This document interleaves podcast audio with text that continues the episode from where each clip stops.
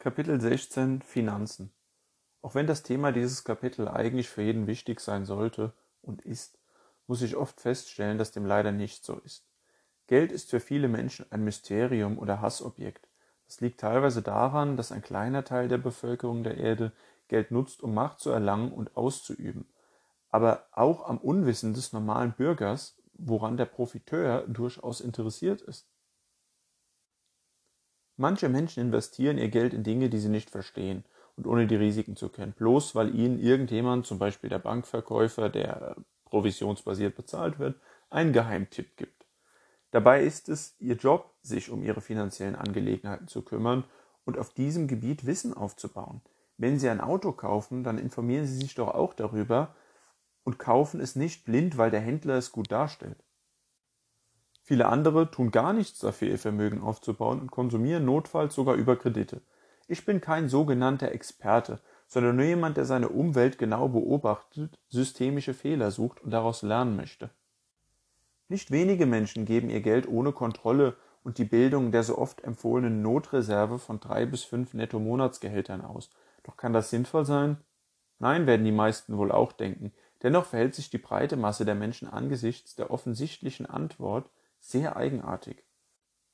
In Deutschland liegt das Medianvermögen bei 22.000 Euro. Das bedeutet, die Hälfte aller Deutschen hat weniger als diesen Betrag als Vermögen. Ich fordere keinesfalls den Verzicht auf Dinge, die wirklich Freude und Mehrwert bereiten. Jedoch fordere ich klar dazu auf, sich der Illusion zu entledigen, dass man ja nur einmal lebe und alles schon irgendwie in Ordnung komme, trotz Konsumschulden. Damit landet man höchstens in der Privatinsolvenz oder auf der Straße und das Ganze selbst verschuldet. Dann bleibt einem nur noch der Ruf nach autoritärer Umverteilung. Man muss sich im Klaren sein, was man für Einkünfte und was man für fixe Ausgaben hat. Wer diese Basics nicht permanent vor Augen hat, kann seine anderen Ausgaben, Ersparnisse und Investitionen nicht steuern und hat also bereits versagt, seine Finanzen zu planen. Vermögen baut man nicht zwangsläufig über ein sehr hohes Einkommen auf. Wenn davon nichts übrig bleibt und alles ausgegeben wird, schafft man höchstens Verbindlichkeiten und auf keinen Fall Vermögenswerte, die sich dadurch auszeichnen, Einkommen zu generieren. Um meinen Punkt zu verdeutlichen, möchte ich ein Beispiel anführen. Mr. Zero ist Manager in einem mittelgroßen Unternehmen im Rhein-Main-Gebiet. Er verdient 11.000 Euro brutto im Monat, ist verheiratet und hat zwei Kinder, sodass ihm abzüglich der Steuern ca. 6.800 netto bleiben. Seine Frau ist nicht berufstätig. Da er glaubt, dass sie sich als Mann seines Standes so gehört, fährt er neben seinem Firmenwagen einen großen Mercedes, der ihn im Leasing 850 Euro monatlich kostet. Die Familie wohnt in einem Vorort von Frankfurt in einem riesigen Haus und riesig sind auch die Kreditraten des Kredits über viele hunderttausend Euro. Diese werden jeden Monat mit mindestens 3000 Euro fällig. Die Kinder gehen auf eine Privatschule und die Frau hat viel Zeit für ihr liebstes Hobby, Kleidung und andere Dinge zu kaufen. Obwohl die Familie ein hohes Einkommen hat, bleibt ihr nach allen Fixkosten und alltäglichen Dingen nicht viel am Monatsende übrig. Ein Jobverlust fegt die Familie um, da sie keine Rücklagen bilden konnte und ihr Haus, was von den meisten Menschen fälschlicherweise als beste Investition betrachtet wird, ein riesiger Klotz am Bein bleibt, welcher monatlich bezahlt werden muss. Wenn die Zeiten härter werden, kann man schließlich nicht ein einzelnes Zimmer verkaufen, um Geld liquide zu machen. Sollte man es verkaufen müssen, findet dies oft mit Verlust statt. Es handelt sich also tendenziell häufiger um eine Verbindlichkeit, die bedient werden muss, anstatt eine Investition, die sich über ihre Erträge definiert. Ich gebe zu, dass dieses Beispiel sehr extrem ist, bin mir aber sicher, dass es jedem so oder so ähnlich in irgendeiner Form schon einmal begegnet ist.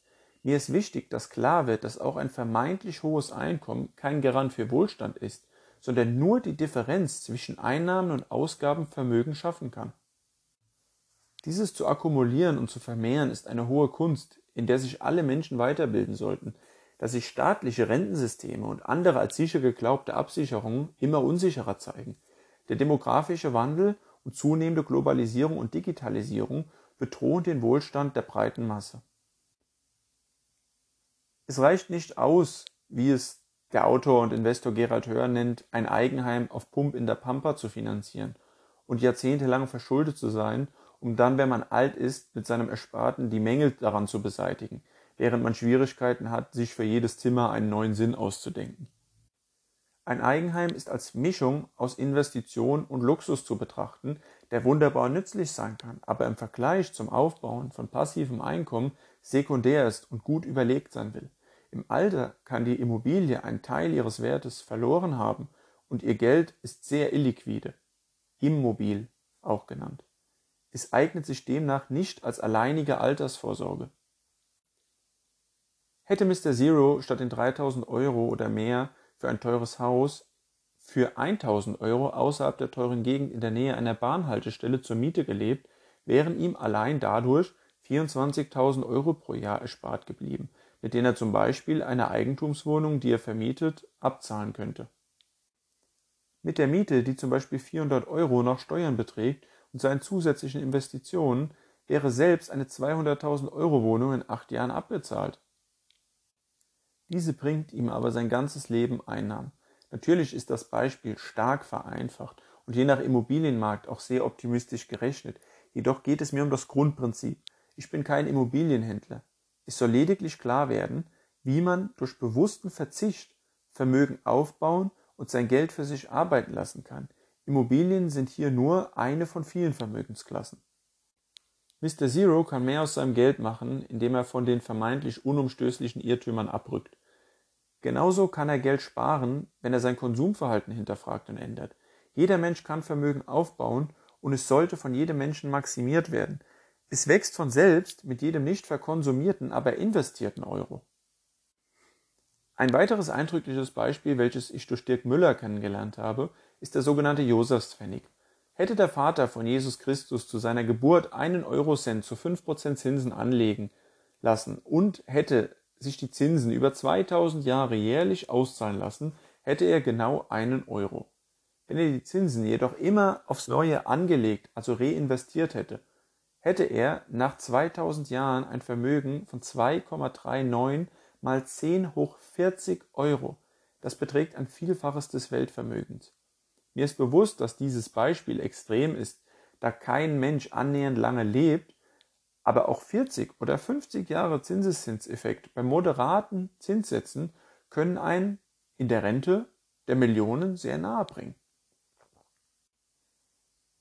Rechnen Sie selbst mal bei Gelegenheit mit Hilfe eines Zinseszinsrechners einen Sparplan durch. Sie werden erstaunt sein, wie wenig Gefühl viele Menschen für exponentielles Wachstum haben. Dieses Wissen nutzen die Menschen, die zum Beispiel an der Börse investieren und langfristig ihr Geld für sich arbeiten lassen.